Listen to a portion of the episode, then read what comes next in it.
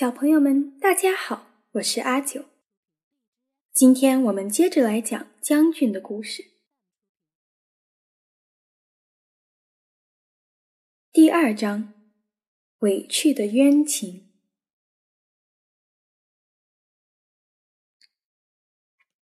从那件事以后，将军一直对自己的暂时性失忆感到疑惑，越想越觉得奇怪的他。决定给住在海滩附近的昆虫们写封信。我是住在海边的勇敢的将军。前几天我被一只鸟咬住了，幸好后来又从鸟嘴里挣脱了出来。不过那次我经历了一件非常奇怪的事情，所以我想请大家讨论一下这件事。你们收到我的信后。立刻到我家附近的岩石前集合，我保证绝对不伤害前来讨论的伙伴。但是如果有谁敢不来参加的话，我发誓一定要好好收拾那家伙。从来没写过信的将军，费了很长时间才写完这封信。将军找来上回那只侥幸逃脱的斑点布甲为他送信。原本以为这次一定跑不掉的斑点布甲，听说只是要派他送封信，便大大的松了一口气。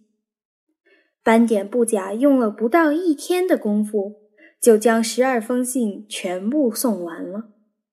收到信的昆虫们，全都飞快地跑到将军家的岩石前面。唯恐会丢掉自己的性命。第一只跑过来的昆虫是光滑布甲。光滑布甲的长相和将军一模一样，只是体型比将军小了很多，但是动作却非常敏捷。他一看到将军，就吓得全身发抖。其实。光滑布甲心里非常忧虑，万一将军不履行信上所写的承诺，将自己吃掉的话，怎么办呢？您好，刚刚收到您写的信，我就……你先等一下，等其他的昆虫到齐了以后再说。我还要想一些事情，你最好别吵我。将军不耐烦地打断了光华不假的话。光滑布甲吓得再也不敢吭声了，乖乖地蜷缩在一旁，暗自观察将军的脸色。不久后，老年黑布甲、吉丁虫、粪金龟和金花虫陆续来到岩石前，接着一些比较小的昆虫也赶到了，它们是尖节虫、扁虱虫、埋葬虫、象鼻虫。七星瓢虫、小绿花金龟和红胸金龟等，因为害怕凶残的将军，他们全都结伴而来。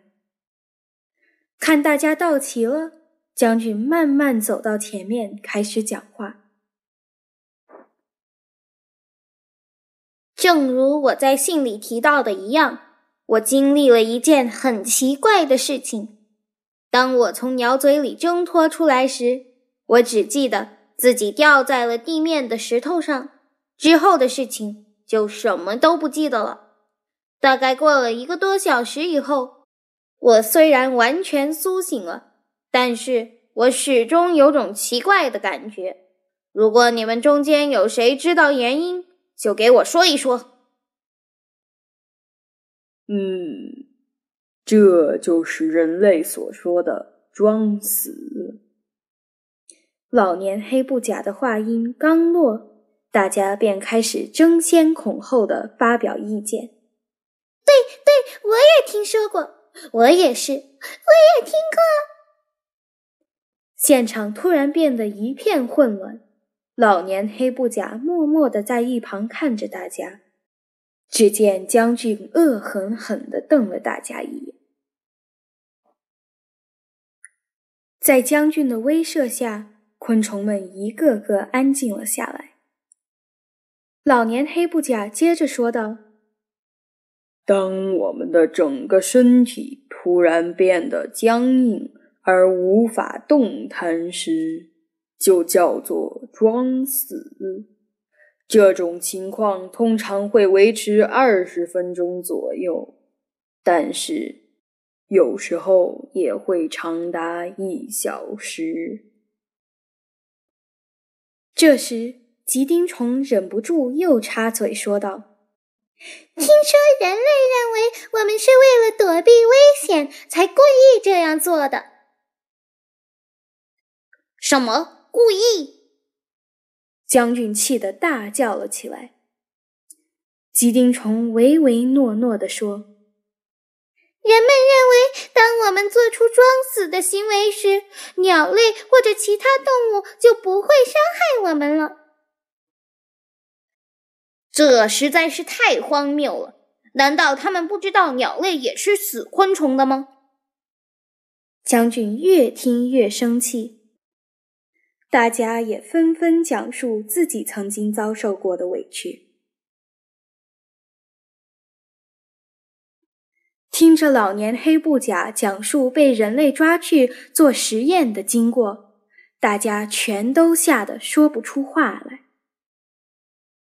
那时，每次被扔到半空中的时候，我都昏死了过去，大约要半个小时才能苏醒过来。到了最后。我已经精疲力尽了，还不止这样，人类还把昏迷不醒的我从室内搬到了阳光下，又从阳光下移到了沙地上，甚至还让苍蝇来骚扰我。再让陌生的天牛踩我的肚子等，我简直是受尽了折磨。因为吃了那么多苦，我才会变得如此苍老。将军听了老年黑布甲的话，仿佛是自己遭受了虐待似的，愤怒起来。像我们这样勇猛的布甲，怎么可能装死呢？只有象鼻虫那样的胆小鬼才会做那种事。但是，接着吉丁虫讲出了更可怕的事情。我还闻过一种叫一迷的麻醉剂呢，当场我就晕了过去，就像是被谁打昏了似的。一个小时后才苏醒了过来，现在回想起来，真是件可怕的事情。啊，对了，当时粪金龟也在现场，难道你不记得了吗？粪金龟歪着头说：“因为当时我马上就醒过来了，所以没有太深的印象。”啊，原来是这样啊！从那个奇怪的玻璃瓶中出来以后，我确实觉得有些头晕，只是当时没有想太多。其他体型较小的昆虫们也鼓起勇气说：“虽然我们也有类似的经历。”但是我们昏迷的时间并没有那么长。当我们受到冲击时，最多也就几分钟就苏醒，一般都是几秒钟就可以醒过来。可能是因为我们的体型比较小吧。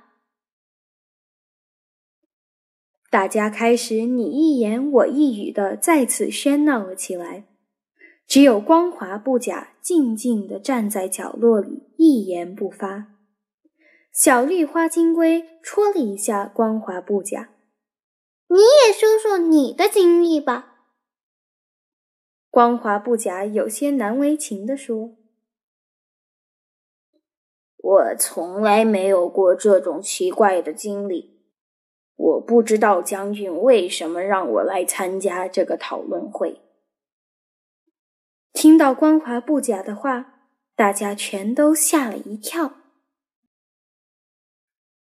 难道你受到任何刺激都不会晕倒吗？是。光滑不假胆怯的小声回答道。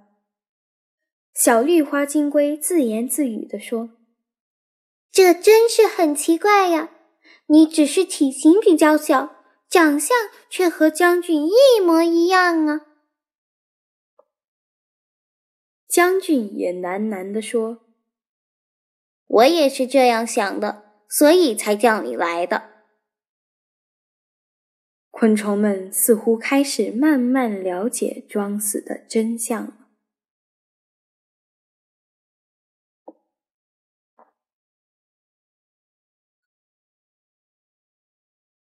好了，小朋友们，今天就讲到这里。昆虫们到底会不会被将军吃掉呢？下个星期接着来听吧。下周见。